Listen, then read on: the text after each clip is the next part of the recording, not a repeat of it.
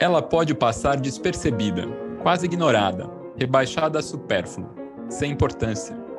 Mas a verdade é que sem ela, tudo é breu, tudo é nada. A luz é essa potência por vezes incompreendida, um revelar e esconder, exagerar e suavizar. Na arte é recurso ser. Joga os holofotes naquilo que quer destacar, para onde o público deve se dirigir. Na arquitetura é questão de segurança, conforto, saúde e orientação. O desenho da luz na arte e na cidade é o tema do Betoneira de hoje. Este é o Betoneira, um podcast que mistura um pouco de tudo para falar sobre arquitetura, pessoas e cidades. Eu sou André Scarpa. Eu sou Marcelo Barbosa e juntos conversamos com grandes convidados para saber mais sobre os assuntos da vida urbana. E aí, bora? Este episódio conta com patrocínio cultural do Arquitrends. Ouça o Arquitrends Podcast no Spotify ou no YouTube. Nosso convidado é o ator, diretor e designer de iluminação Guilherme Bonfante, que atua na área há 35 anos em diferentes projetos de artes visuais, tendo realizado trabalhos em teatro, música, dança, cinema, arquitetura, moda, além de mostras e exposições. Ufa! Quanta coisa, hein, Guilherme?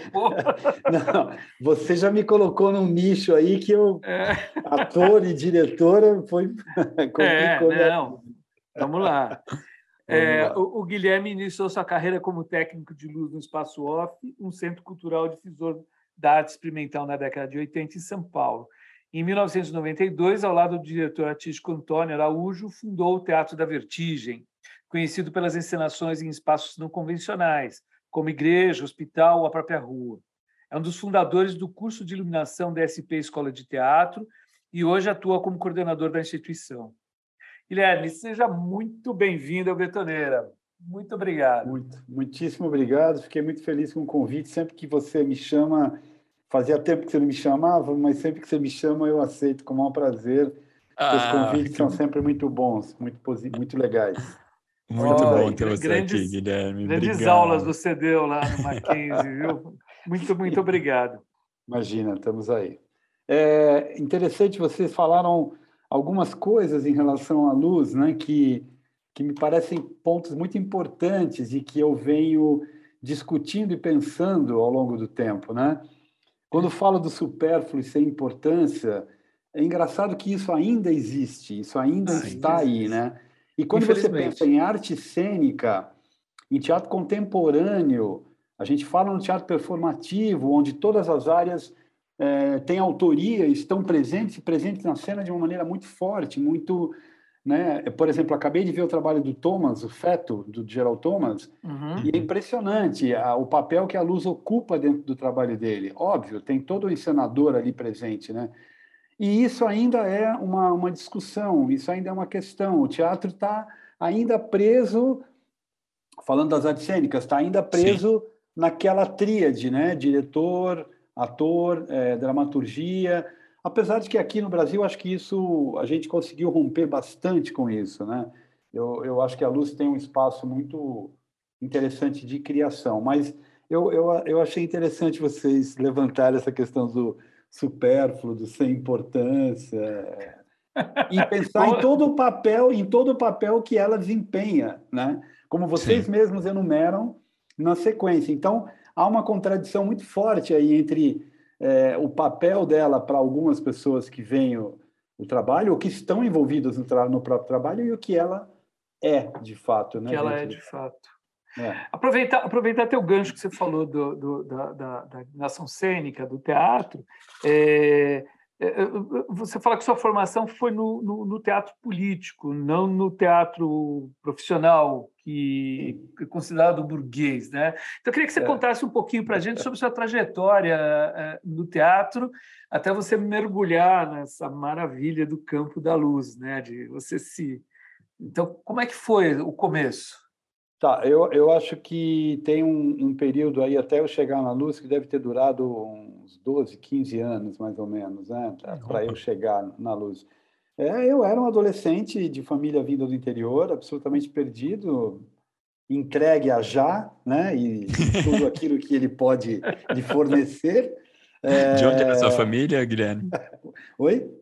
De onde era a sua família? Leme, no interior de São Leme. Paulo. De Leme. É, ah, meu, meu avô, que eu tenho o nome do meu avô, tinha uma indústria de tecidos, uma mecânica que até hoje existe, e a família veio de lá. Bom, eu rompi com aquela formação é, de advogado, a família inteira de advogado, e fui fazer teatro levado por um, um irmão que era cartunista da revista Planeta. Olha, na época, legal. né? Nos anos 70. Uma escolinha muito pequena, com um curso que durou um ano. Um professor que devia ter alguma conexão com as organizações de esquerda já propôs um grupo, o grupo se formou e foi embora para Mauá, no ABC. E lá nós ficamos durante dois, três anos, não, não tenho certeza do tempo. E era um momento em que vários grupos estavam espalhados pela cidade, nas suas periferias, e se encontravam na sede do lendário Teatro União e Olho Vivo, do Edibal Nossa, nossa União e Olho é, Vivo. Exatamente. Ele que concentrava ali todos os grupos, Celso Frateschi tinha um Sim. grupo na Zona Leste, enfim. Estávamos espalhados pela cidade achando que ajudaríamos a revolução. Né? E, isso que é década de 70? 70? 70 e... Olha, eu fiquei em Mauá até 1979, até 80, acho. Então foi de 70 e 5 que começou o curso, daí para frente, depois um ano depois eu fui embora, saí de casa com 18 anos, fui embora para Mauá, morar lá. E o grupo, tanto o grupo daquele momento como o grupo até hoje, o grupo de teatro, ele é um, um campo pedagógico muito rico. A, a, tua formação como pessoa de teatro, ela se dá ali dentro, né? Então eu aprendi, eu escrevia, eu dirigia, eu atuava, eu, fazia de tudo. Nosso teatro ia para a porta de fábrica, ia para rua, a gente fazia esquetes a partir de situações ligadas à questão do trabalho, da ausência do trabalho. Tem um autor latino-americano, Henrique Buenaventura, que era um cara que a gente usava muito na época, com textos muito curtos. Essa aventura chegou um momento que ela acabou. Aventura não, porque a minha formação vem daí, né? Minha formação política, ideológica, artística. Eu acho que eu devo muito a ética, é, como ser humano, de olhar para a conjuntura do país e pensar como você atua para que você ajude a transformar as desigualdades tão intensas que existem na nossa sociedade, né? O teatro me colocou nesse lugar. E aí você tem uma negação do, como você falou, do teatro burguês, né? que é o teatro profissional, o teatro feito dentro do, de um palco para um público específico que paga para ver, não chega nas periferias, não chegava naquele momento. Né? Isso me afastou, mas acabou me colocando, por acaso, pela técnica. Eu tinha trabalhado no Departamento de Artes e Ciências Humanas com César Castanho, que depois virou um grande produtor de jazz, e o Tatá, Antônio Carlos de Almeida Prado, e por acaso eu estava na fila do Teatro Sérgio Cardoso que ia inaugurar, eles me viram pela janela, foram lá, me resgataram da fila, que era uma fila para eu trabalhar no escritório, provavelmente, e perguntaram o que eu fazia ali, eu expliquei, eles falaram, não, você é o técnico de áudio que está faltando para completar o quadro. e assim foi, aí foi minha entrada para o teatro profissional. E a coisa é tão louca das coincidências, porque o espetáculo que eu entrei para o teatro profissional nada mais foi do que Rasga Coração, de Odovaldo Viana Filho, do, com direção Vianinha. do Zé Renato. É, Vianinha. E Zé Renato dirigindo, que é um cara que veio do Teatro de Arena. Ou seja, a minha, toda a minha ligação política que ficou lá no ABC, quando eu entro para o teatro, eu entro pelo um texto que é de um cara da resistência do teatro brasileiro, que foi, né, lutou contra a ditadura e tudo mais. Bom, e aí minha trajetória começa como técnico de áudio, depois eu fico um bom tempo ainda nesse mix de ator e técnico, até que o Roberto Lage, um diretor de teatro de São Paulo, me chama para fazer outra coincidência da vida, o hum. texto de um cara que tem livros sobre luz. A função estética da luz é dele, do Roberto Gil Camargo. E o uhum. texto que eu entro para fazer luz era o Hello Boy de Roberto Gil Camargo. É muito engraçado. Eu acho muito estranho como as coisas foram se dando para mim. As né? coincidências, como as coisas foram se encaixando. É incrível, incrível, né? Eu saio de lá do teatro político, entro pelo teatro profissional por um texto político, com uma turma que era toda ligada ao teatro político. Aí, quando eu vou para a luz, eu vou por um texto que é do autor que fez mestrado, doutorado em luz. E luz e, e mergulha na luz. E mergulha na luz. Mas eu Uau. entro pela técnica, né? Sim. Eu sim. fico como técnico, eu não tinha ideia do que era e espetáculo muito difícil e tal, cheio de focos e focos e focos, uhum. mas eu entro pela técnica, fico como técnico durante um bom tempo, até que eu começo a ficar muito é, inquieto na função da técnica. Eu queria criar, eu tinha aprendido a criar, né, desde sempre no teatro quando eu comecei. Então, eu acabo encontrando também na coincidência total e absoluta, vou morar com um amigo, Marcos Pedroso, que é um diretor de arte, um grande diretor de arte, que fez é, três, os três primeiros trabalhos do Vertigem. Eu vou morar com o Marcos Pedroso e conheço toda uma trupe que tinha que estava se formando na USP em artes cênicas. É, Sibeli Forjaz, é, Gabriel Vilela, é, sei lá, Bílio Tavares e Antônio Araújo. E, e aí você conhece o Antônio Araújo. Mas, mas assim, o teu, o, o, teu, o teu início foi nessa peça do, do, do Roberto Gil, Hello Boy. Camargo, é. Foi aí a luz, né? Pela luz, porque eu já Pela trabalhava luz. já trabalhava no teatro na técnica, fazendo áudio. Eu fiz um, um musical, um dos primeiros musicais daqui, chamado Aí Vem o Dilúvio, que era de uma trupe que acho que tinha Opus Dei no meio do, do negócio, um produtor argentino mafioso, uma coisa doida. É, era um espetáculo meio religioso sobre o padre que, né, enfim, é a história do dilúvio lá. Uhum. Mas aí eu conheço o Antônio Araújo, que estava se formando na ECA, eu não fiz graduação, né? A minha graduação acabou sendo o Teatro da Vertigem mesmo. É, ele tinha a Cibele Forjaz fazendo luz para ele, mas a Cibele não pôde fazer por algum motivo, e a atriz me conhecia e me levou para ele, me apresentou para ele e falou: Olha, tem esse cara aqui que faz luz e tal. E eu eu tinha muito pouca experiência na. Ah, eu tinha passado pelo off. E então, off... vou te perguntar, é. vou te perguntar do off agora um pouquinho. Vamos Mas lá. foi bom que você, você colocou isso. É, é, é, isso. O off começou acho que antes de 80, mas em 80 que ele se, ele se estruturou mais. É, que ele se estruturou mais, né? É, é, e assim, acho que as novas gerações não conhecem o off. Queria que você explicasse um pouquinho o que, que era o, o espaço off daquela época e como que o espaço ah. off foi tão importante em você fazer experimentar, você experimentar uh, coisas em relação à, à, luz, à luz cênica, né? É, é, o off, explicar a importância off, que ele teve para o teu trabalho lá. O off tem um no Celso Cury, um jornalista, o cara escrevia no Última Hora, a coluna do meio, ele não tinha um guia, que era guia do. Tinha, tem ainda, até hoje. Rio, agora, até, até hoje é, ainda? Uau. Ele tá, agora ele está no Instagram, né? não é mais impresso. Mas é, ele ficou com a marca off e aí ele virou o guia. O Espaço Off foi uma casa que eu entrei em 87, trabalhei de 87 a 88, se eu não me engano. Era um espaço minúsculo, 4 por 3 o palco.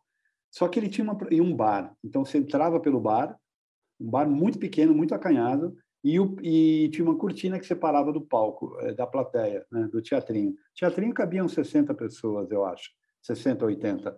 Uau. Só que ali ele tinha, é, ele tinha uma programação de, em três horários, nove da noite, onze da noite e uma da manhã.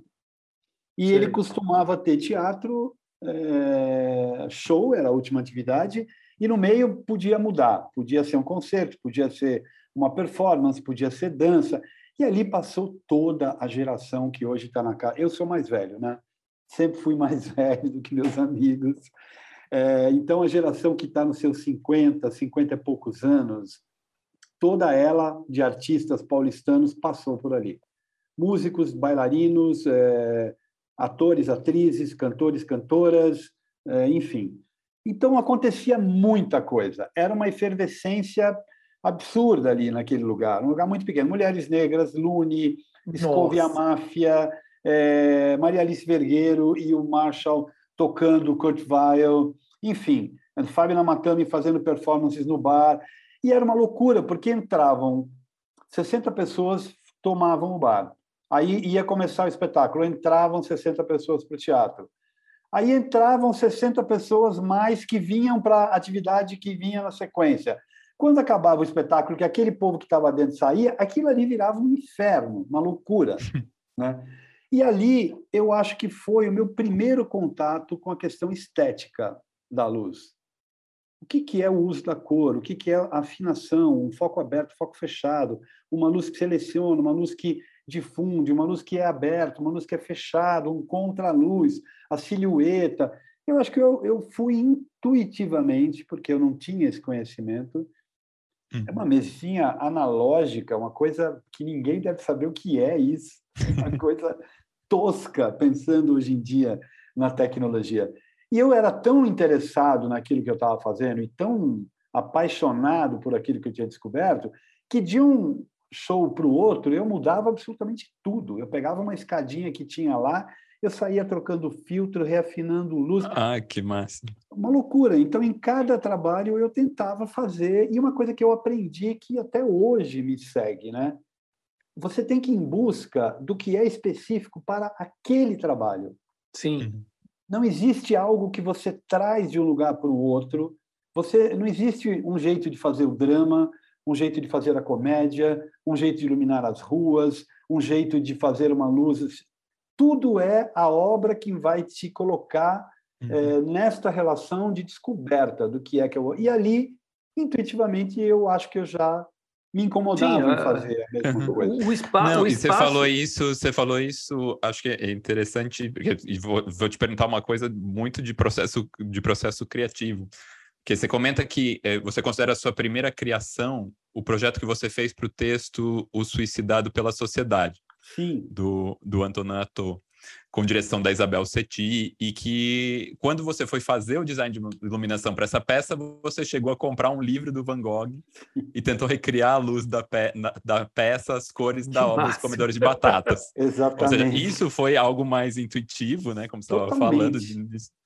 Mas queria que você contasse daí para a gente, então, sobre seu processo criativo hoje como que você faz essas pesquisas agora para desenvolver o projeto? Mas você falou que cada projeto criativo é um caminho, né?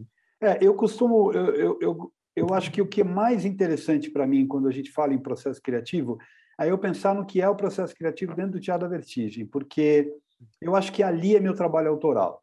Fora dali, eu tento levar o que eu consigo do meu processo criativo para os trabalhos que eu vou fazer mas a questão temporal ela é muito complexa, a questão dos recursos, a questão do esse tempo estendido que eu tenho dentro do Vertigem que eu não tenho lá. Bom, teoricamente, assim, é, já eu, eu, já eu tenho tudo um pouco sistematizado. É, até parece que eu funciono exatamente assim, né? Mas na verdade o meu processo é um pouco caótico e eu gosto disso também. É, mas por dar muita aula, eu acabei sistematizando que seriam os eixos de um processo criativo. E ele está muito conectado com a maneira como Antônio Araújo dirige o Vertigem, porque eu acho que eu fui aprendendo muito vendo ele dirigir. Então, o meu processo ele é um processo que se assemelha muito ao processo do Vertigem. Eu, eu passo por uma pesquisa teórica, como a gente passa. Você tem um tema, a gente vai falar sobre Bom Retiro. A partir daí, a gente vai estudar o Bom Retiro e todas as conexões e relações que existem dentro do Bom Retiro. Sim. Não necessariamente ligações é, coisas ligadas à luz. Eu quero entender esse tema macro, uhum. onde eu estou me envolvendo, e a partir daí ele vai me disparar uma pesquisa que é de materiais. Então, uhum. o que, que eu uso nesse shopping? O que, que eu uso na rua? O que, que eu uso naquele teatro abandonado? O que, que se conecta? O que, que discute? O que, que se relaciona com cada um desses ambientes? E dentro dos ambientes macro, como shopping, você tem os ambientes ficcionais, né? Uhum. Você tem a consumidora, você tem é, o, a faxineira, você tem uma série de o craqueiro, você tem uma série de personagens que também têm o seu micro universo dentro desse outro lugar. Então você tem uma arquitetura dada que é real e você tem os espaços ficcionais. Então eu vou em busca de uma pesquisa de materiais para isso. Eu independente da cena estar encaminhada ou não, eu já estou numa pesquisa de materiais. A partir da pesquisa de materiais, eu acho que tem uma questão da experimentação.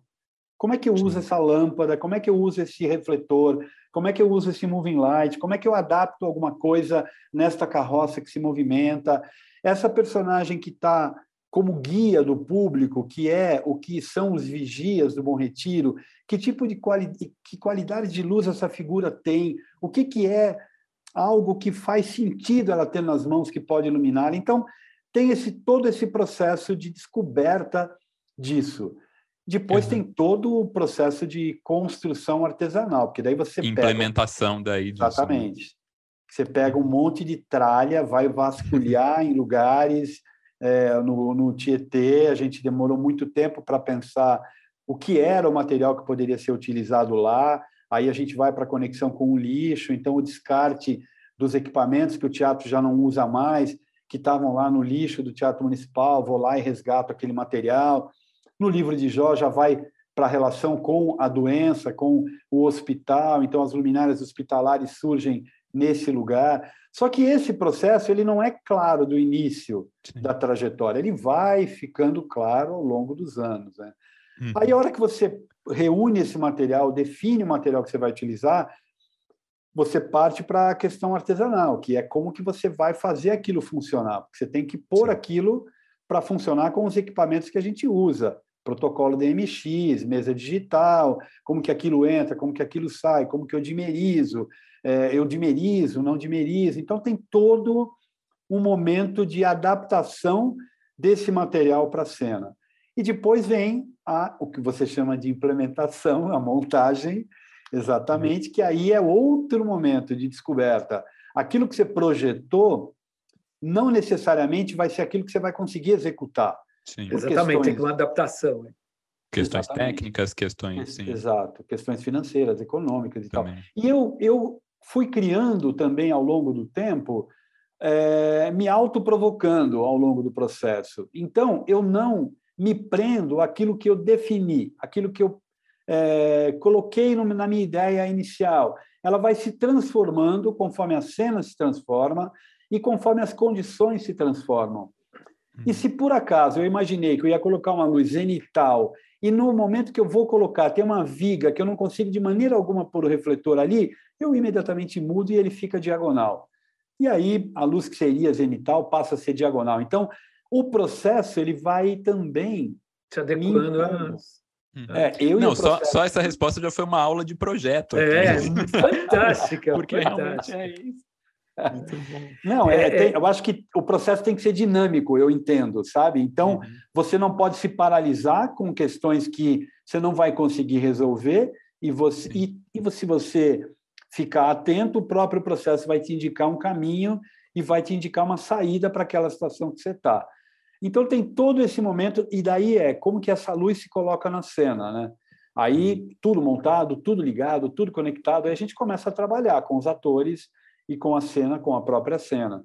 Até mudanças vão acontecer durante esse período em que você está, mesmo o Toy marca uma cena ali, você monta toda uma tralha ali, daí ele vem e fala: "Não, não é ali, vai ser lá".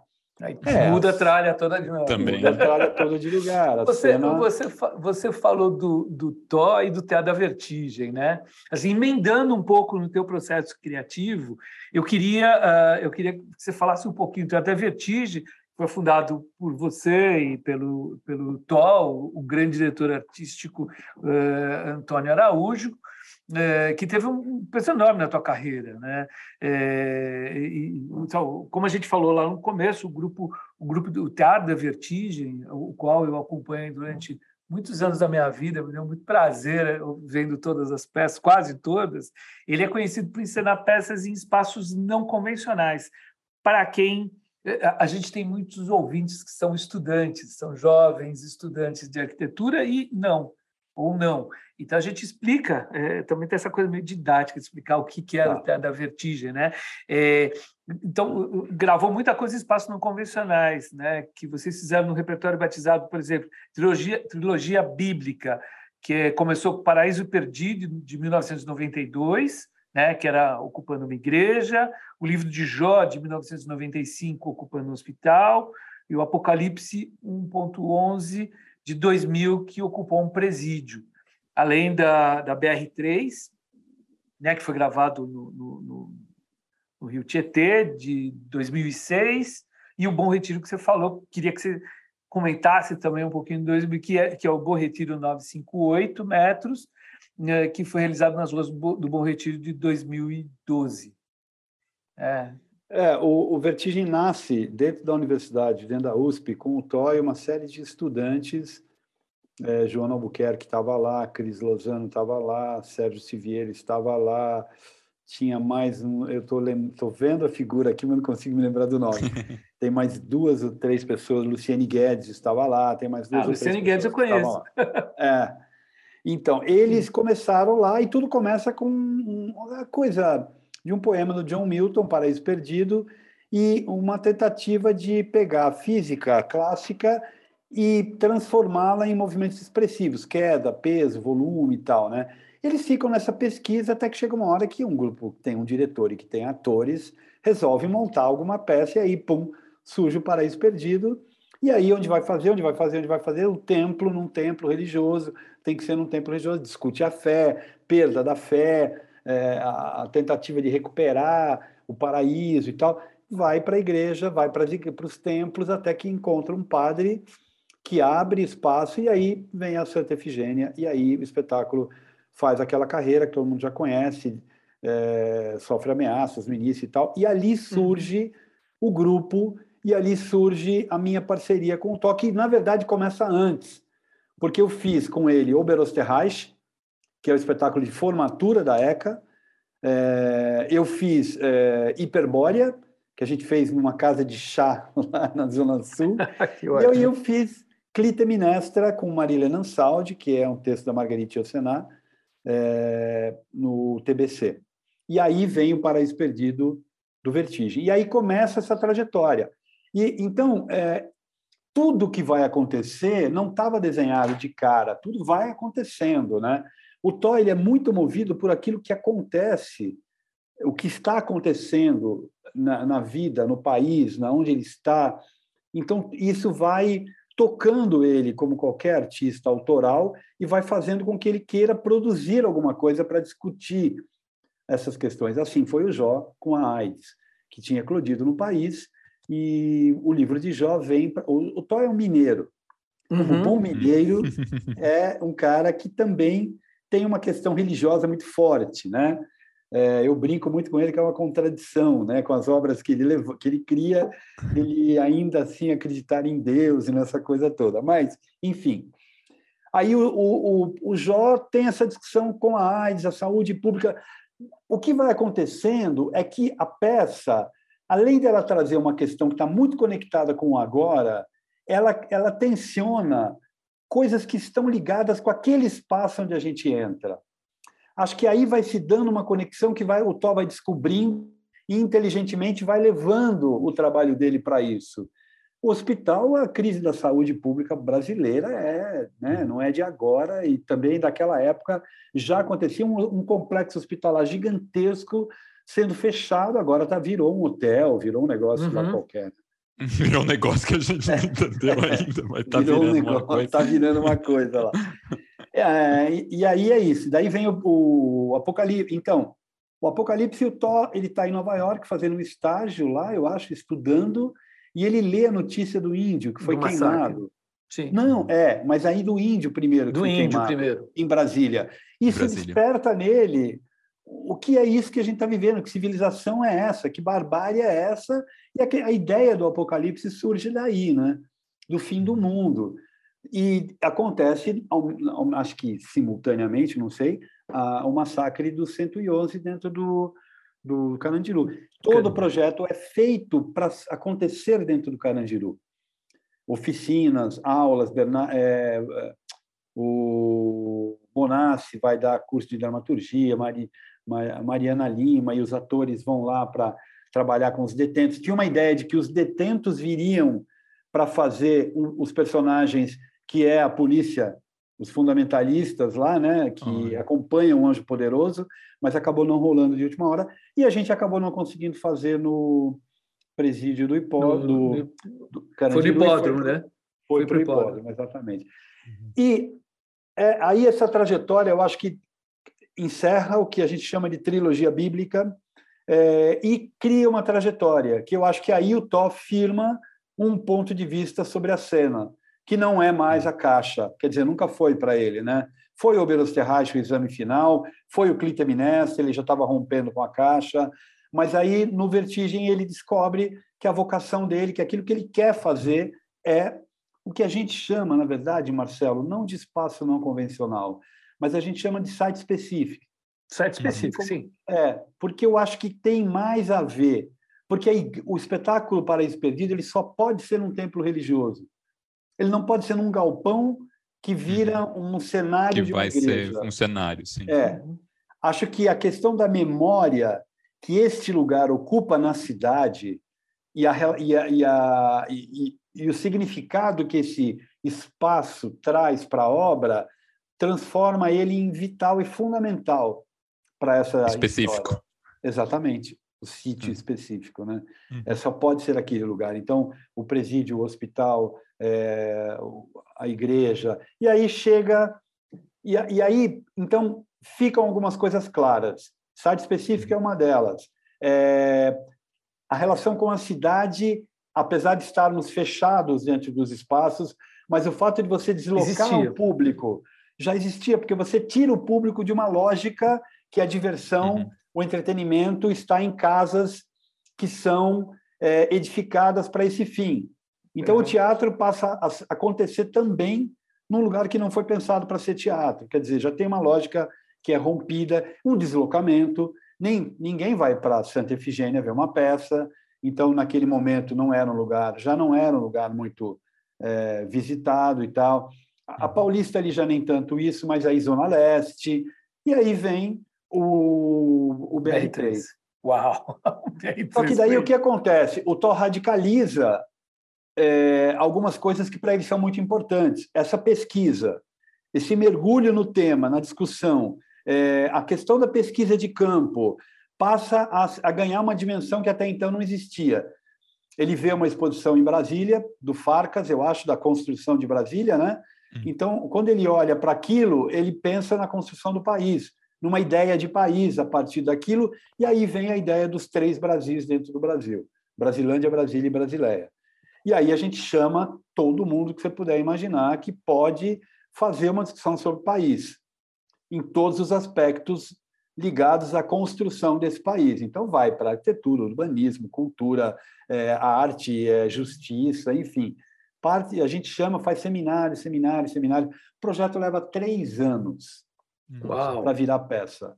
E a gente faz um percurso é, como pesquisa de campo, que é um ano dentro da Brasilândia, a gente reforma um espaço, a gente descobre, por falta de recurso, vai pesquisando como que a gente chegaria no Acre, descobre uma, uma empresa chamada...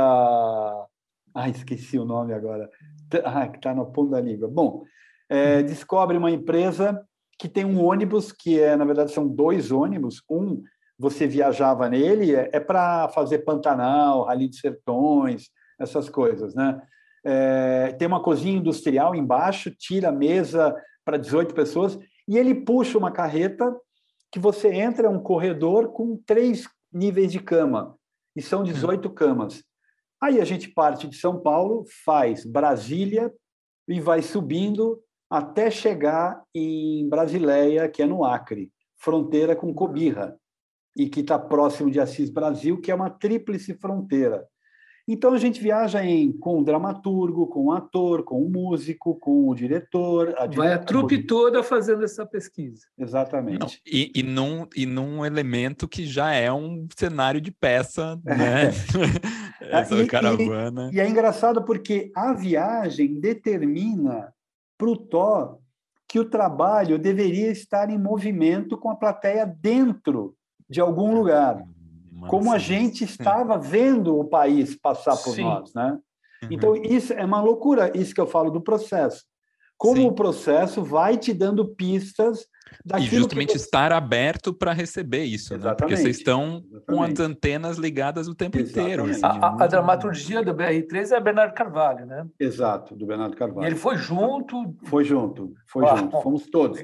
E aí a gente tinha atividade que durava assim, das nove da manhã à meia-noite.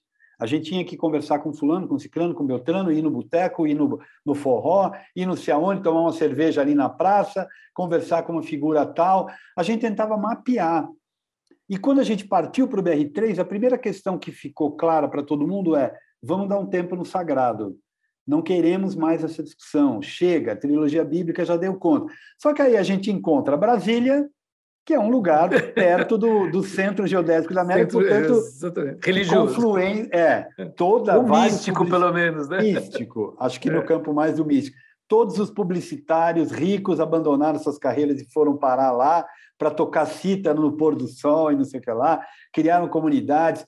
A gente vai subindo para o Acre, vai se dando conta do Santo Daime, vai encontrando o Santo Daime pelo meio do caminho. Os fardados, né, que eram religiosos. É, e, e, aí chega uma hora que não tem como fugir. Então o personagem é um personagem que está ligado ao tráfico, que vai embora para o Acre em busca, tem uma igreja evangélica e vai em busca do, de se encontrar e funda lá uma comunidade do Daime. Então aí radicaliza a questão do tempo estendido, para a criação, e aí radicaliza a questão da pesquisa de campo e da pesquisa teórica. Ela ganha uma proporção e uma dimensão muito grande. E todos os criadores envolvidos desde o início. O Bom Retiro retoma características do processo que estavam no BR3, com algumas diferenças. É, não é um tempo tão estendido, mas ele é todo pensado, discutido e trabalhado nas ruas do Bom Retiro. Tó, sabia que ia fazer a rua, então ele, ele tudo que ele fez, ele fez já na rua. Porque normalmente a gente fica na sala de ensaio e depois a gente vai para o espaço, né? Dessa vez não, dessa vez já foi diretamente na rua e aí chega na, naquela versão que eu até brinco com o Todd que o Bom Retiro parece que é uma, é uma síntese do Vertigem, né? Porque ele tem dois espaços um, um shopping o e um shopping. teatro abandonado, é, uhum. e a rua que aponta para o futuro, que é o que o Tó começa, que termina com a performance no meio da pandemia, que é o Marcha Ré, né? Que é em plena rua, com Sim, os na carros Paulista, né? andando. né? É, exatamente. Andando de marcha ré. Andando de marcha ré. Então, ali, eu acho que já tinha um desejo do Tó muito grande de trabalhar a rua, de ir para a rua, né? Então, é, essa essa conexão aí com dois espaços pela rua e foi o que deu mais trabalho para todos nós, né? Foi o que a gente mais bateu cabeça, foi o que o, o Bom Retiro, a rua especificamente. É, é, é e, e teu trabalho de iluminação na rua foi fantástico, né? Os postes, toda aquela. É, é, é, é a, a, gente foi assistir e, e tinha rolando cena, passava um ônibus da rua, interagia, um ônibus normal da rua interagia com com a peça, era, era muito legal. Quem viu, viu, foi um espaço. É, o Tó, durante o processo ali da rua, ele falava muito que ele não queria que a gente parasse a cidade para acontecer o teatro. Sim. Ele queria que teatro e cidade estivessem ocupando o mesmo espaço e que aí ia, tá, ia ter um atrito que ia produzir alguma coisa, né? Isso ficou na minha cabeça quando fui pensar a luz, né? eu, eu, eu achava que eu não podia criar um set de iluminação para cada cena. Colocava ali tripés, refletores, achava Sim. que isto ia criar um campo e um plano é, teatral no meio da cidade. Como funcionar, então, como trabalhar essa iluminação da rua sem essa desconexão? A gente montando montando o roteiro aqui, o Marcelo e a Ana contaram é, do, do processo, falaram das traquitanas nos, uhum. nos postes. Uhum. Queria que o Guilherme contasse um pouquinho disso, como então domesticar ou não, não é domesticar a palavra, mas não, como, como se apropriar. Se apropriar da luz né? para isso, exato. Eu, eu acho que venho, eu venho naquela trajetória de tentar descobrir o que, que é de cada lugar e como que eu posso articular o uso daqueles materiais que estão inseridos naquela arquitetura, é, que fazem parte daquela realidade, mas rola uma ressignificação ali do material. Quando eu pego, é, por exemplo, a, o olho cirúrgico e aquilo vira um refletor, eu ilumino Mateus fazendo um monólogo ali embaixo, aquilo de, muda né, o sentido, o significado, e ao mesmo tempo conecta o público com o hospital, porque ele vê aquele elemento hospitalar. E liga seja, na cabeça hospital, mas ele não está mais então, na rua, para mim, foi o grande dilema, né? porque a gente estava ensaiando, o Vertigem tem uma característica que é não ter uma data de estreia já de, definida, o que nos dá uma liberdade de ir trabalhando. Quando a gente começou a rua, É, e o Tó falava do atrito entre teatro e cidade, o atrito entre teatro e cidade. Atrito, teatro e cidade é meio complexo. Muito atrito, bom teatro. Aí eu, a primeira coisa que eu fiz foi é, uma coisa que na pandemia eu, eu fiz um programa chamado Lighting Studio, onde eu entrevistei muita gente. Eu entrevistei um cara do, do, de Natal que ele fala que no processo criativo tem um momento que é o momento da negação e que isso acontece muito comigo também. No Vertigem eu aprendi muito isso. Não posso usar o que é do hospital no presídio. Não posso usar o que é do presídio. Né? Então você descobre um monte de coisa que você tem que deixar de lado e tem que se zerar e recomeçar. E se inovar, né? Fazer cada vez é, uma É uma loucura diferente. isso, né? É. E chegou na rua, isso que aconteceu. Eu falei, eu não posso pôr refletor aqui, eu não posso criar um set de uhum. filmagem com a cena acontecendo, porque eu vou isolar isso da cidade. Uhum. Tanto é que o desfile acontecia em plena é, aquela rua principal ali, que eu esqueço o nome das lojas, que é bem Bom Retiro, entrada, Bom Retiro, é, bem é, entrada do Bom Retiro. Silva Três Zé Rios, Zé Paulino. Zé Paulino. Ele acontecia bem no cruzamento da Zé Paulino e os carros passando. Esticava-se um tapete, a cena acontecia no tapete no meio da rua, a gente só ficava lá atrás alertando os carros. Ó, oh, tá tendo uma cena ali, por favor, passa com cuidado mas os carros hum. passavam, né? A mesma coisa as meninas lá na cena do, da briga, quando elas da se veem com né? o mesmo vestido, da luta. Então eu fiquei com isso na cabeça e a gente foi ensaiando e eu não sabia o que fazer. A gente ensaiava e eu não sabia o que fazer. E alguns assistentes pegavam umas lanterninhas, começavam a iluminar o rosto dos atores e eu dizia: não, apaga, apaga, apaga, apaga. não, mas os caras estão no escuro. Eu falei: não interessa, eu tenho que ver aonde eles estão, por onde eles caminham, para eu ver o que, que, eu vou fazer. E eu não vou usar seguidor. Isso é uma descoberta de Sibeli Forjaz, dentro do Teatro Oficina, com os pimbins móveis, e eu não quero fazer isso, eu não quero repetir essa solução. Uhum. Quando você tem alguém em deslocamento, você solga, solta uma luz que é uma luz que acompanha o ator, né? Uhum. Não, uhum. eu trabalho no campo da fotografia daquele lugar, daquele espaço, o deslocamento do ator vai colocá-lo ou não dentro da luz, né? Uhum. Eu Depende de como ele se posiciona com um poste Exatamente. que está ali em cima, é isso Exatamente. que vai estar tá, tá na rua e é o que aconteceria se estivesse na rua, porque está na rua. Aí o tempo foi passando, aí o Tó começou a me apertar, né? E aí? E a luz? Cadê a luz, né? Aí eu virava para ele e dizia, não sei, não faço ideia. Mas como a gente tem uma parceria de muitos anos, ele sabia que em algum momento... Em algum momento ia dar um clique. Até que uma hora eu olhei para cima, não sei porquê, e eu vi o poste. Eu falei, meu, como que eu não vi isso, né? É a única coisa que faz sentido eu utilizar numa cena que está na rua é o poste. Bom, ok, achei o poste, mas como eu uso o poste? Sim. Aí eu tinha uma lembrança que eles trabalham com sensor. Uhum. Então, a primeira ideia é que eu instalaria um LED em cima do sensor, eu acenderia o LED e ele apagaria o poste. E aí eu enganar apagaria, o poste, enganar é, um sensor. Exatamente. Aí eu apagaria o, o, o LED e o. Bom, ok, pensei nisso e tal, mas ao mesmo tempo a gente pensou que talvez fosse interessante fazer uma máscara, como uma máscara de esgrima, para quem não está vendo, né? Que a gente uhum. não pode mostrar. É como se fosse uma máscara de esgrima que, através de cabos de aço, esses cabos de aço abrir e fechasse. Exatamente, abria e fechava e a gente manipulava esse cabo de aço com um gancho, que é um vergalhão dobrado, posto no cabo de vassoura, que você espeta ali a argola, puxa ela para baixo, ela tensiona o cabo de aço e a máscara fecha o poste. Eu levei esses dois projetos desenhados, desenho técnico e tal, mapeei a rua, mapeei a quantidade de postes, tive que ir para o Ilume, ter uma discussão no Ilume, apresentei o projeto. A primeira ideia caiu, porque os sensores eles são colocados aleatoriamente. Você tem um Sim, grupo de sete, de oito, de dez, não é um uhum. a um. Uhum. Então, bom, essa ideia caiu por terra, e mesmo porque eu não conseguiria fazer um blackout e eu não conseguiria retornar com essa luz imediatamente, porque é uma Ela lâmpada. demora para acender. É uma lâmpada demora de descarga. Ela tem que esfriar e tal. Aí a Traquitana foi a ideia. Pum, ok, vencemos o Ilume, marcamos um teste com os engenheiros. É, a prefeitura é, é, Ilume e Enel. A Enel é quem cuida da elétrica, a Ilume é quem cuida da qualidade de luz. Aí a Enel me forneceu dois pedaços de poste para eu desenvolver a Tractana. É, a Ana, a, a, a Giuntini e mais o Jereba A Giltini veio da FAO, da arquitetura, ela também ajudou a desenhar um projeto, a fazer o projeto construtivo, e o Gereba, um cenotécnico maravilhoso, construtor de cenário, desenvolveu a Tractana.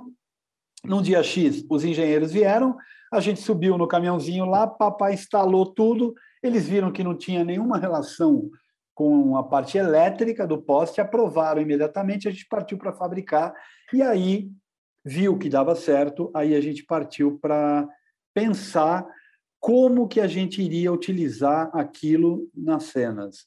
Então a gente foi para fade in, fade out, né? a luz saindo do zero, indo para o 100%, com mecanicamente através da máscara que fechava, a rua que se transformava é, em vermelho. Isso, isso, é muito bonito você falar da máscara, porque tipo, a essência do teatro, né, da dramaturgia, é, e você é joga máscara. ela para para a é. luz, né? Para como a, é, e, é, muito meta. Não tinha pensado nisso. E, e para quem, assi quem assistiu, é tudo isso, essa imagem. Tu, tudo isso ocorre essa, essa traquitana, máscara que abre e fecha, tudo, com uma, uhum. com uma sutileza muito grande. A, a, a trupe vai andando pela rua, a luz vai acontecendo e você como espectador você se mergulha ali que você não percebe essas, essas trocas todas de abre e fecha. Eu, Marcelo, o mesmo papel que os refletores ocupam dentro de uma caixa Sim, é, é, isso né? uhum. é a mesma coisa. É, as traquitanas acabaram me dando essa mobilidade. Aí eu, eu, aí eu fui entender como que eu iria trabalhar com esse material. Né? Então, aí foram os, aí eu passo para todo aquele processo que a gente falou de construção artesanal, de experimentação, é, cor, que cor funciona, que cor não funciona, o espectro do vapor de sódio, você não consegue usar cor fria, azul, você usa, tem que usar cores quentes, porque ele tem muito verde, ele tem muito vermelho, então o azul não vai funcionar. Tudo isso foi tentativa e erro, pondo filtro, tirando filtro, a gente foi experimentando. Até que eu cheguei uh, numa configuração que eram sete operadores, porque eu tinha que, num dado momento, eu tinha que abrir sete postes ao mesmo tempo, e numa outra hum. cena, a, a, a, consumidora ia andando por uma rua e os postes iam fechando em vermelho. Fechava o primeiro, fechava o segundo, fechava o terceiro, fechava, ia fechando. Né? A gente foi para o Chile e lá a gente eles construíram mais umas 12 traquitanas para mim. Eu tenho umas 30 e poucas traquitanas lá no Vertigem guardadas não servem para nada mais a não ser luta de esgrima de dinossauro, talvez. Né? Mas, enfim, foi para mim, eu estava um pouco entediado nesse processo, porque o shopping e o teatro eram espaços que eu já tinha um domínio muito grande sobre eles. Né? Uhum. Toda a precariedade que o Vertigem tem, porque o projeto é muito maior do que você capta para fazer, é, e são e há muitos são muito muitos meses de trabalho, muita gente, né? Então eu tenho uhum. que lidar sempre com aquele material que eu fui. Eu tenho um acervo de lâmpadas lá que é uma coisa parece uma Santa Efigênia dos anos é, 80, 80 para 2022, né? Eu passo por todas as fases da Santa Efigênia. Está tudo lá guardado no Vertigem. Eu não aguentava mais mexer com fio paralelo, ficar montando lampadinha, era uma coisa que eu já estava. E tem a coisa dos estagiários, tem a questão pedagógica, que é sempre muito forte dentro do grupo. A chegada dos estagiários te dá um, né, te dá um ânimo, porque a gente nova, que tem aquele gás, aquela vontade.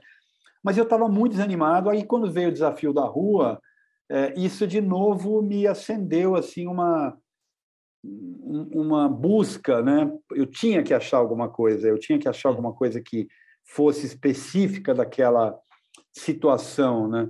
E eu acho que para mim meu trabalho dentro do grupo dá um salto nesse momento, assim, nessa descoberta, né? Do desses materiais e tal, né? E Guilherme, se você sente, por exemplo, que desenhando essa iluminação dessa maneira, você sente como se você estivesse atuando quase como voltando para cima do palco, assim, é, é quase uma presença física mesmo. Ah, eu, eu acho que a luz tem um, uma força na cena, principalmente hum. dentro do Vertigem, que o Tó dá um espaço para que todas as autorias apareçam. Então, eu, eu acho que sim. Eu acho que qualquer movimento de luz que se acende, que se apaga, que movimenta agora com os multiparâmetros, né? Que se movimenta para a direita, para a esquerda, para cima e para baixo. Eu acho que você está ali, de uma certa forma, dentro da cena, dialogando com todos os elementos que estão na cena. Acho que o grande, o grande desafio, e, e para mim não é muito complexo, porque para mim a cena ela é soberana, né? Não é o ator, não é o texto, não é, é a cena. Então uhum. a cena ela tem uma configuração que são vários elementos dentro dela, né?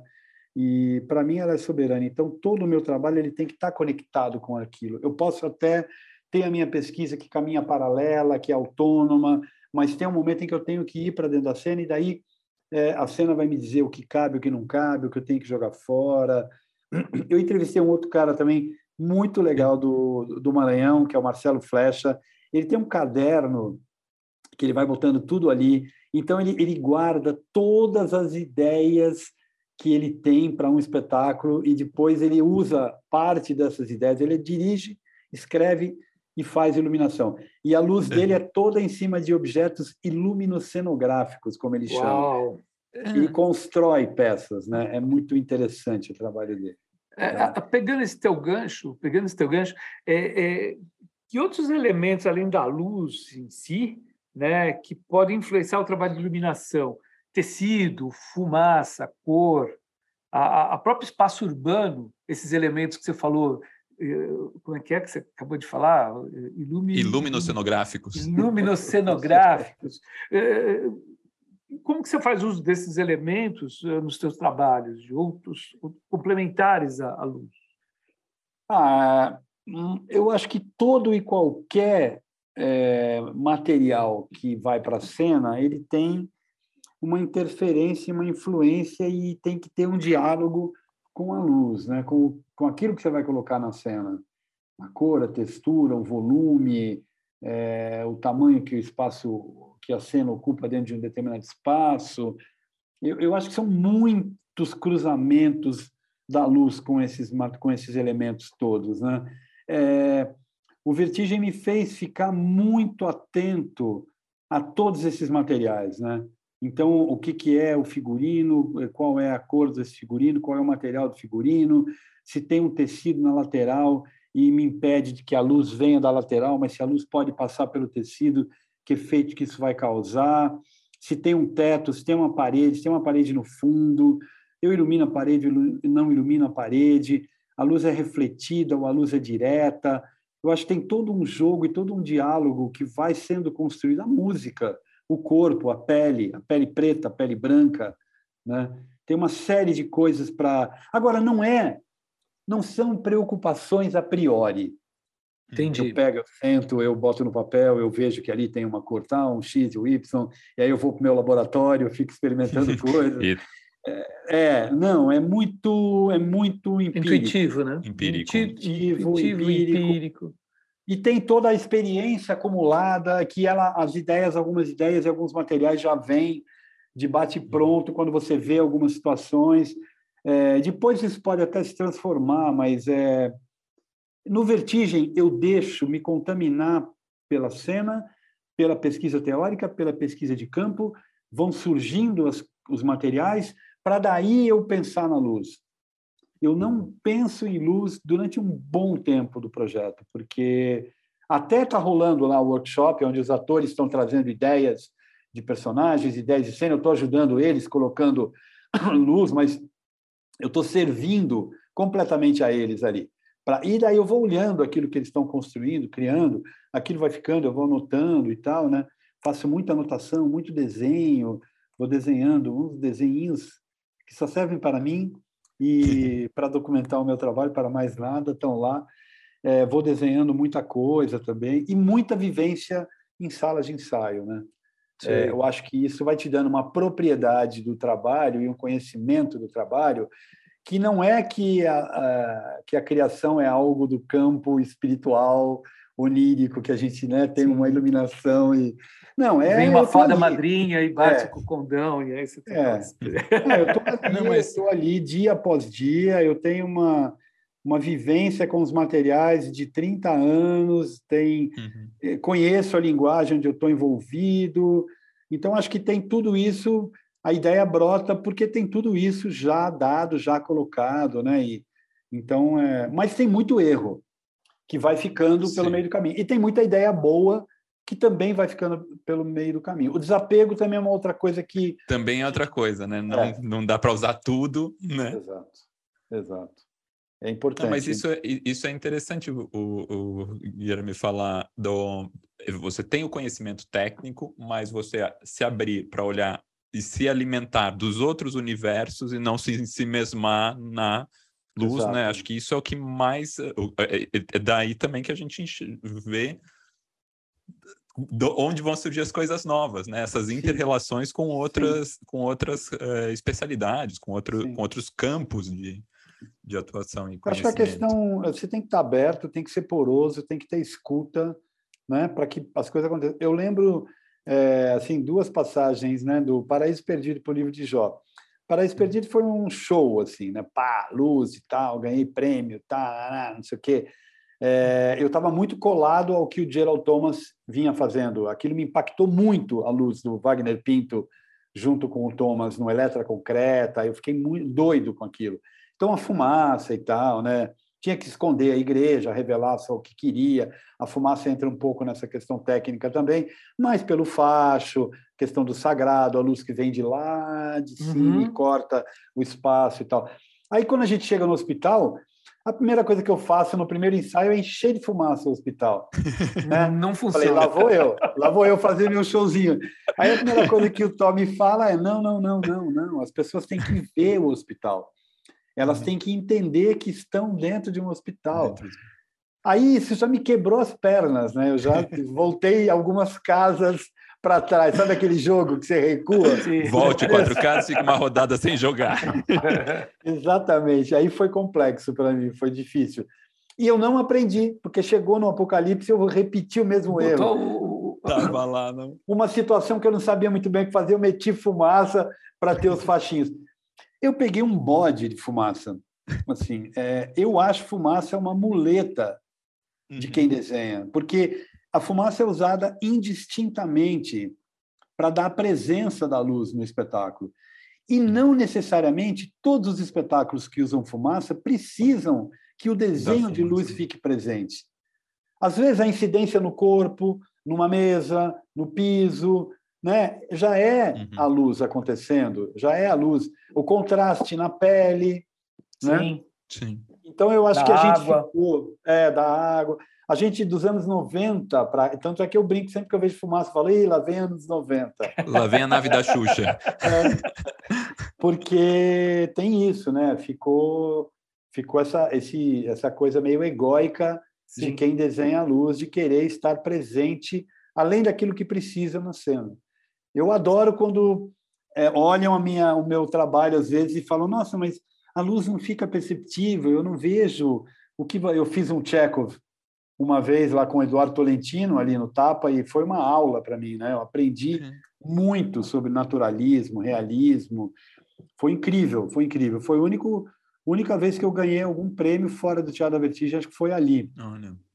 E o trabalho todo construído com muita é, vendo os impressionistas, é, lendo sobre realismo, luz realista, cinema e tal. E minha luz realmente ela era muito sutil na cena. Uhum. Ela tinha que ter sempre uma motivação da cena de algum ator para que ela se movimentasse e tal. E eu lembro de alguns amigos mais modernos irem assistir e me falarem, né? Poxa, mas sua luz não aparece, sua luz fica aí diluída na cena e tal. Você falou, então é sinal que eu acertei. é, estou no caminho certo. Eu, eu, fiquei orgulhoso daquele momento. Era isso que eu queria. Era isso que eu queria.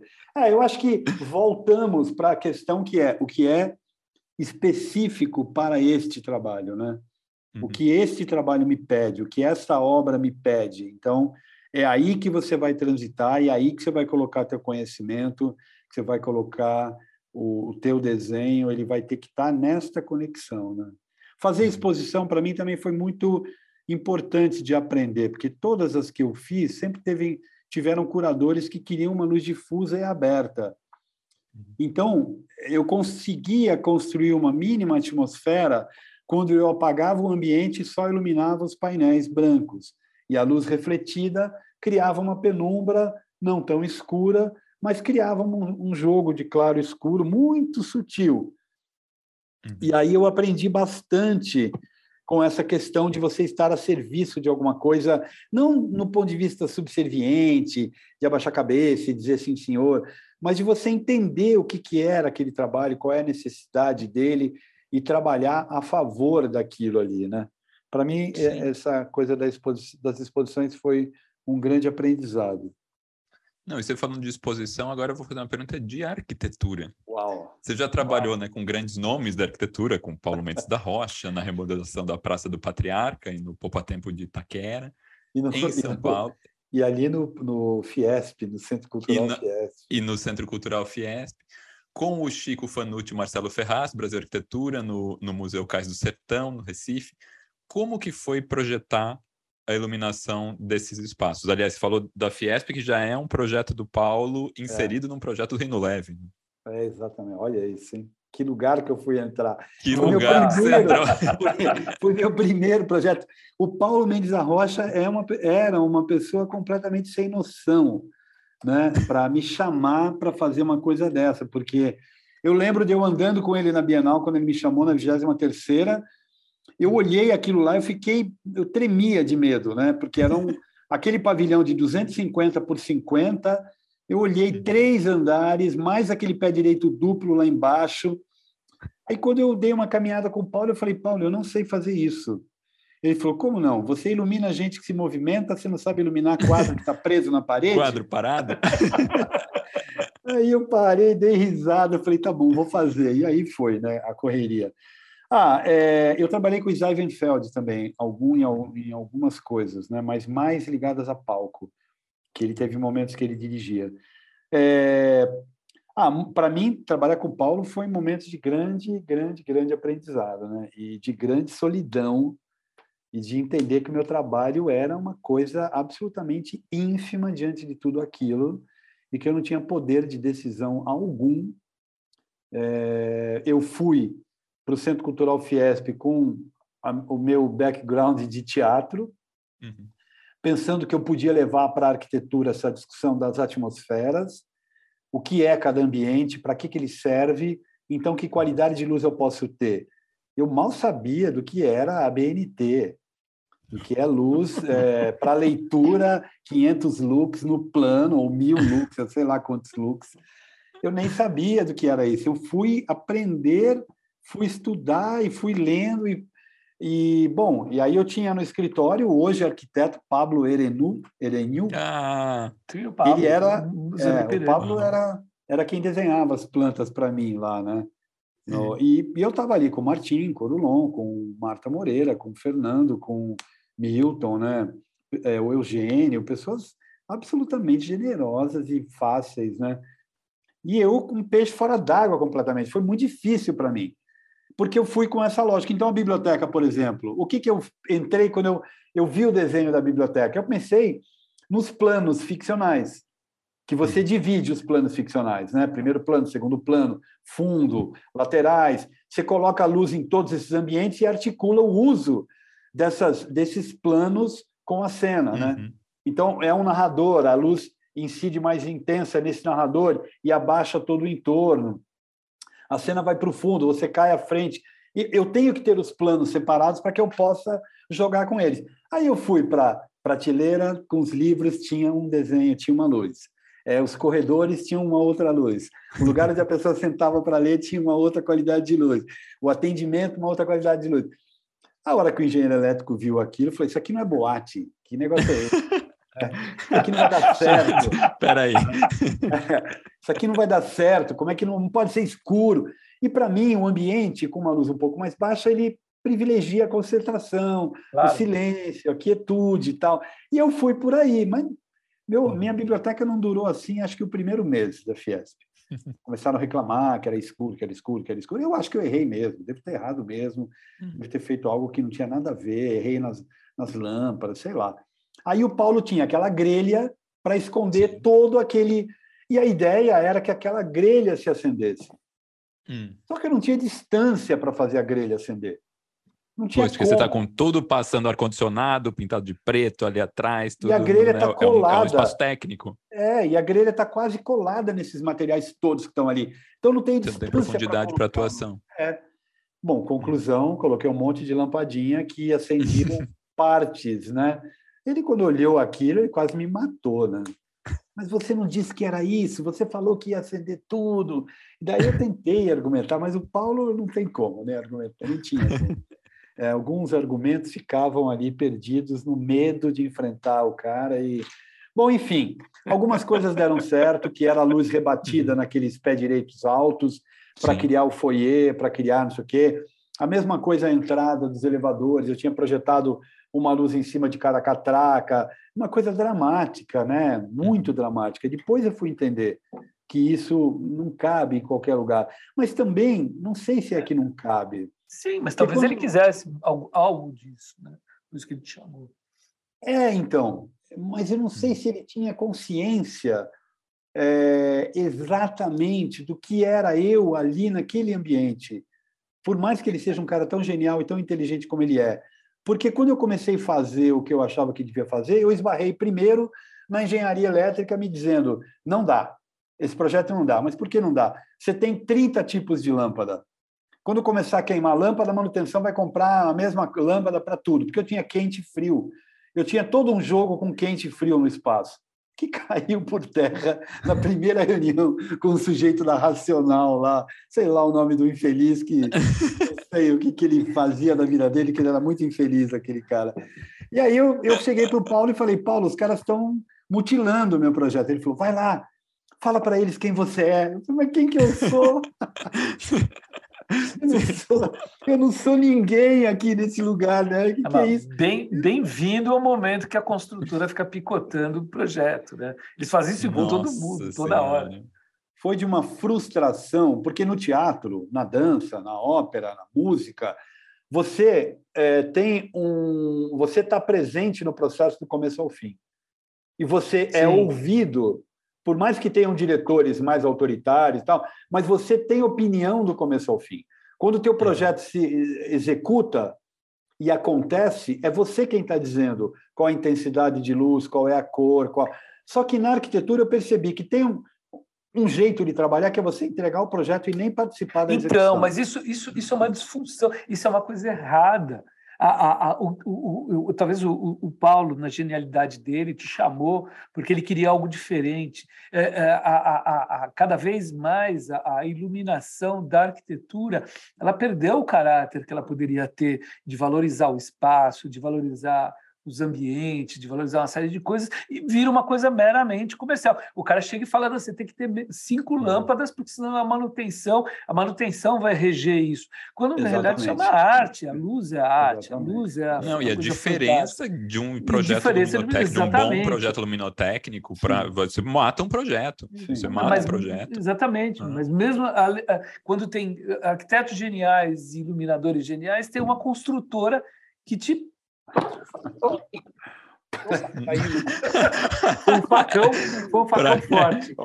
é, é, olha, olha a minha, a minha raiva da, das Marcelo acabou de é. socar o próprio microfone. É. Tamanha raiva das é. construtoras. Mas e é, ali era um centro cultural, então caberia ter um desenho, né? né? Caberia. Bom, mas aí a, a Praça do Patriarca também foi difícil, eu acho que não foi difícil só por essa relação. Uhum. Também, é, vamos ser justos e honestos, também foi difícil pela minha inexperiência. Né? Eu nunca tinha feito. Aí, assim, a Praça do Patriarca, o projeto luminotécnico era uma luz naquela calota e um uhum. poste lá em cima com uma luz um pouco mais direcional. O Paulo não queria nem o poste. Ele queria que todo o entorno ficasse aceso à noite para iluminar a praça. Eu falei, Paulo, mas você vai conversar com os caras? Com os tudo... prédios em volta, como é que a gente então, vai fazer? Quem tem, é, quem tem porta de aço vai deixar a porta de aço. Enfim, uma ideia que era incrível, era aquela calota acesa, absolutamente flutuando ali. Aí eu coloquei os projetores embaixo para iluminar ali, e daí no poste teve toda uma, pesquisa para encontrar o ângulo certo para que aquela, luz não ficasse absolutamente homogeneizada na praça inteira, e tínhamos outros pontos de luz que iriam acontecer, mas eles foram caindo. Porque aí não era mais, não era a racional, mas era a prefeitura que tem uma empreiteira trabalhando, que também era mais complicado ainda. E o Poupa Tempo eu nem fui. Eu fiz o projeto, já foi um momento em que ele, eu nem apareci lá, mas aí já estava ganhando uma certa experiência, né? E eu lembro que ele virou para mim na época e ele falou: se organize, monte um escritório, porque nem todo mundo sabe fazer o que você faz. Olha. E aí eu não consegui. Eu não consegui montar um escritório, eu não consegui. Eu acho que foi uma inadequação é, e essa e esse começo em alguma coisa muito grande em que eu era uma, uma, uma figura que não tinha força para se impor, também tinha muita insegurança do que eu estava fazendo, né? E, enfim, foi uma coisa que. Eu acho que faltou foi porosidade e escuta das outras pessoas. Exatamente. É, minha opinião aqui. Eu, eu, Não, eu, eu acho que. Eu acho que você deve alternar a tua carreira na, no, no, teatro, na iluminação cênica, com a arquitetura, porque sempre é muito importante. E falando nas, em outras áreas, também você falou da música, né? Você já atuou ao lado de artistas como Criolo, Titãs, Zé Cabaleiro, Chico César. Como daí que são esses trabalhos que você desenvolve na música? Ah, é um, música é um E daí é uma, é. uma alegria. É um prazer. é e não é também, porque tem os perrengues, né? Tem, a, tem as... É, você chega para fazer um show no Sesc que é uma da tarde que vai acontecer às nove da noite. E aí você tem que fazer a luz acontecer. Então, isso que a gente fala do específico cai por terra completamente, porque você tem que se defender. Claro, fui fazer o 12 Flores Amarelas do Titãs, vou pensar a luz para lá. Aí a gente vai, depois vai ensaiar um tempo. É, o Zeca também. Eu pensei para o é, blues e outras baladas, não me lembro. E agora eu fiz o da Mariene de Castro, uma cantora baiana maravilhosa. O show uhum. dela Aliás, vai acontecer no Bom Retiro no dia 14. É, olha o ciclo opa. se fechando aí. Olha. é, ela canta, é um show onde ela canta. O show leva uma hora e meia, talvez uma hora e vinte. Uma hora é, são pontos de umbanda. É incrível. Lindo, Seis percussionistas, cordas e tal. É um, um show maravilhoso. Eu vou tentando na música levar a mesma lógica do teatro que é letra, melodia, história, o que, que eu tenho aqui. Aí eu tenho 12 músicas, como é que eu construo uma dramaturgia em que o show tem um, uma, um percurso, a luz não pode ser aleatória, cada, cada música é qualquer coisa, tem que conter movimento, mas tem que ter dinâmica. É, é, uma, é, uma, é uma linguagem difícil também, né? porque para cair na mesmice é muito comum e muito fácil. Né? Então eu fico com o teatro e eu vou tentando construir é, coerência e justificar aquilo que eu estou colocando ali na cena. É, e a, e a, música tem esse poder de cura maravilhoso, né? Você Sim. sai do show, você sai feliz, sai alegre, sai, né? Por mais que seja difícil, é, pelo tempo exíguo que você tem ali, né? Eu deixei de fazer mais música porque eu também fui me frustrando muito com a qualidade do que eu conseguia colocar na, no show. Por conta Sim. disso, a gente chegou com o Zé Cabaleiro a, a viajar, chegava no palco na praça pública meio-dia, para o show que começava às seis da tarde. É, e aí você tinha que fazer tudo durante o dia. Quando o show começava, você começava a ver coisas que você tinha afinado é, tortas, né? completamente tortas. É isso, entendeu? Então você vai em busca do cachê, em busca de ouvir aquele artista que você gosta, ele está com ele, uhum. trabalhar junto com ele. Mas enfim, é, show é, é, muito é muito dança. Dança é uma loucura para mim. Dança é uma dificuldade absurda porque abstração pura, né? Você uhum. senta com a coreógrafa, ela te conta toda a questão conceitual da obra, aí você entra na sala de ensaio, vê um monte de bailarinos e bailarinas andando para cá e para lá, os corpos se movendo, e você olha e fala, bem, mas e aí, né? Pô, difícil aqui. Por onde que eu vou? É, eu vou por onde? Sabe por onde? Eu vou pelos espaços. Sim. Eu vou construindo espaços, lugares para aquilo acontecer. Então, eu vou conversando com a coreógrafa, com o coreógrafo, eu entendo o que é o trabalho, eu entendo aonde que começa, aonde que termina, aonde que uma uhum. coreografia se mistura com a outra, e os quadros que ela monta, e nestes quadros eu vou construindo espaços com luz, que é o que o Paulo falava para mim, né? Que é quando ele viu eu fazendo dança, ele dizia que eu construía espaços, né? Que eu recortava ah. e tal. E aí então você, eu, eu me apego, eu tento me apegar um pouco a, a possibilidade de espaços que eu vou construindo para para ter um chão, porque é muito abstrato demais, né? Então é bem é bem difícil. Muito bom. Muito bom. É, Guilherme, o papo tá fantástico. Vamos chegando no finalzinho aqui do Betoneira. E eu queria te perguntar uma coisa. Nesses 35, uma não, duas coisas. 35 anos de carreira, é, perguntinha difícil de responder, né? Você consegue escolher o trabalho matador, Uau. aquele trabalho que você fala, que você fala que não é o mais legal. E antes de você responder, eu já queria te perguntar o seguinte, né? Queria saber assim quais são os planos aí futuros e, e saber um pouquinho do Teatro da Vertigem, né? A gente sabe que esse governo uh, genocida né, esse governo ausente na cultura, que destruiu o Ministério da Cultura, tirou a Lei Rouanet, tirou qualquer possibilidade de, de patrocínio, ele meio que desmontou uma série de, de, de instituições com trabalhos alternativos, fantásticos, tirou o patrocínio, tirou... Bom, ele, ele deu uma, uma hibernada na cultura que a gente espera que volte aí no, no próximo ano. Então, eu queria saber se também o, o, que, o que você solo e o que o Teatro da Vertigem estão planejando aí. Na... Olha, eu fico muito dividido com escolher um trabalho, então vou lhe pedir então, dois. Boa. dois trabalhos. Eu acho que o Jó, para mim, é, um, é, é, muito importante na minha vida, assim, muito importante, porque ele determina um caminho para a luz, né? para a minha pesquisa, para o que eu sou, para o que eu descobri. Ali eu descobri a pesquisa dos materiais, ali eu descobri os materiais, ali eu descobri essa questão artesanal do meu trabalho. Ali foi o, a grande mudança, a grande descoberta, eu acho. E o Bom Retiro. Que foi no hospital, né? Que foi no hospital. Foi no hospital. Hospital Humberto Prima, em 1995. Isso. E o Bom Retiro, que você falou que é de 2012, né? Uhum.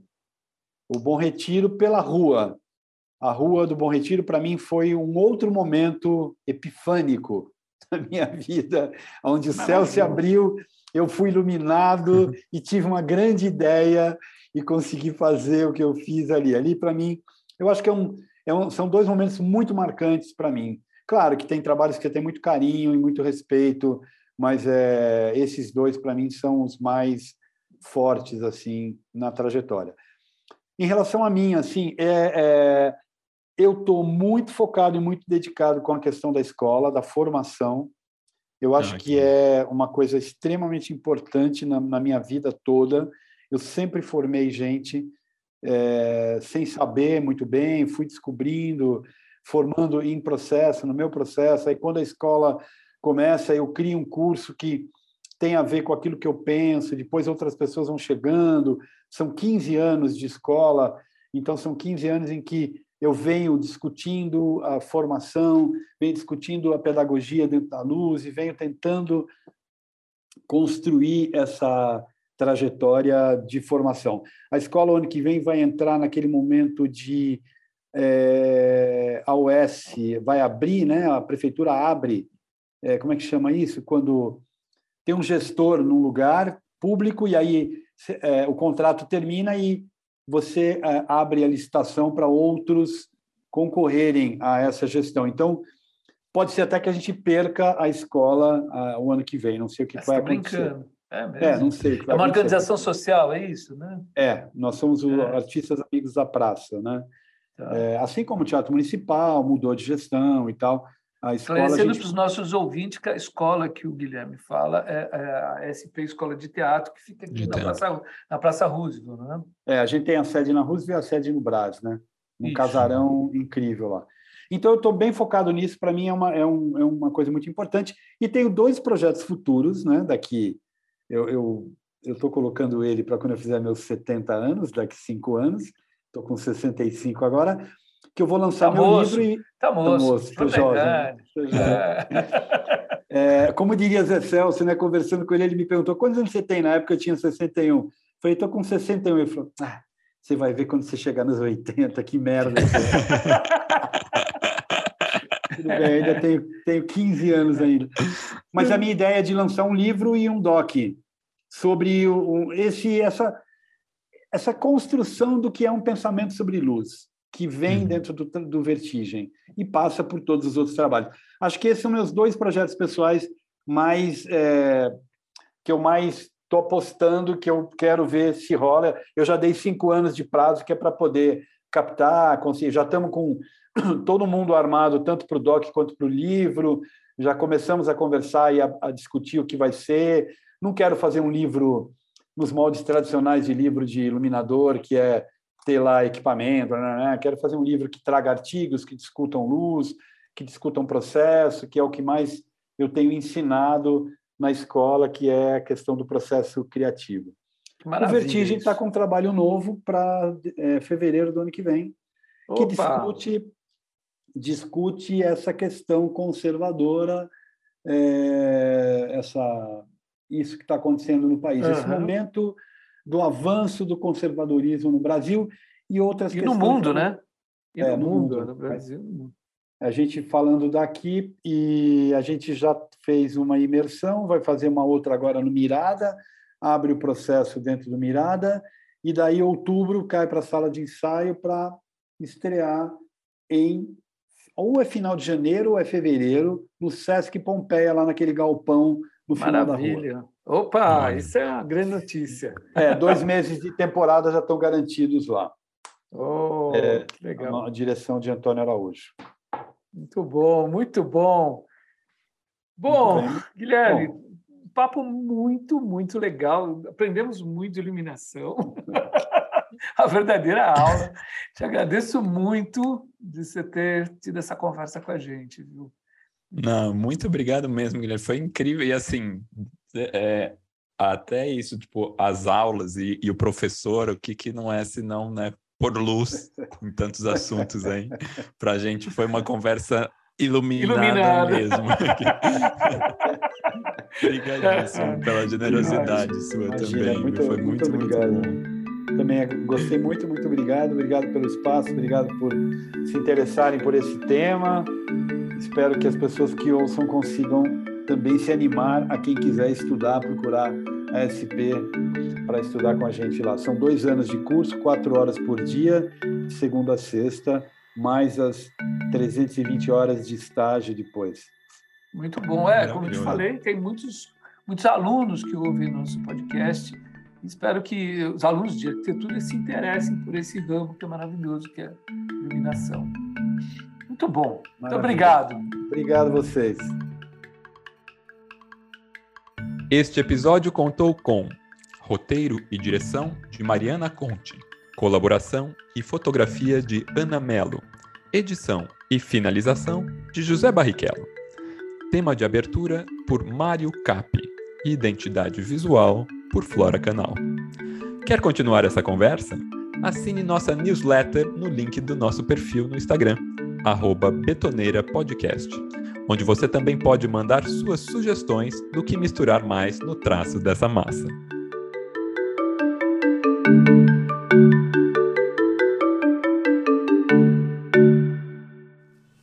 Este episódio contou com o patrocínio cultural do Arquitrends.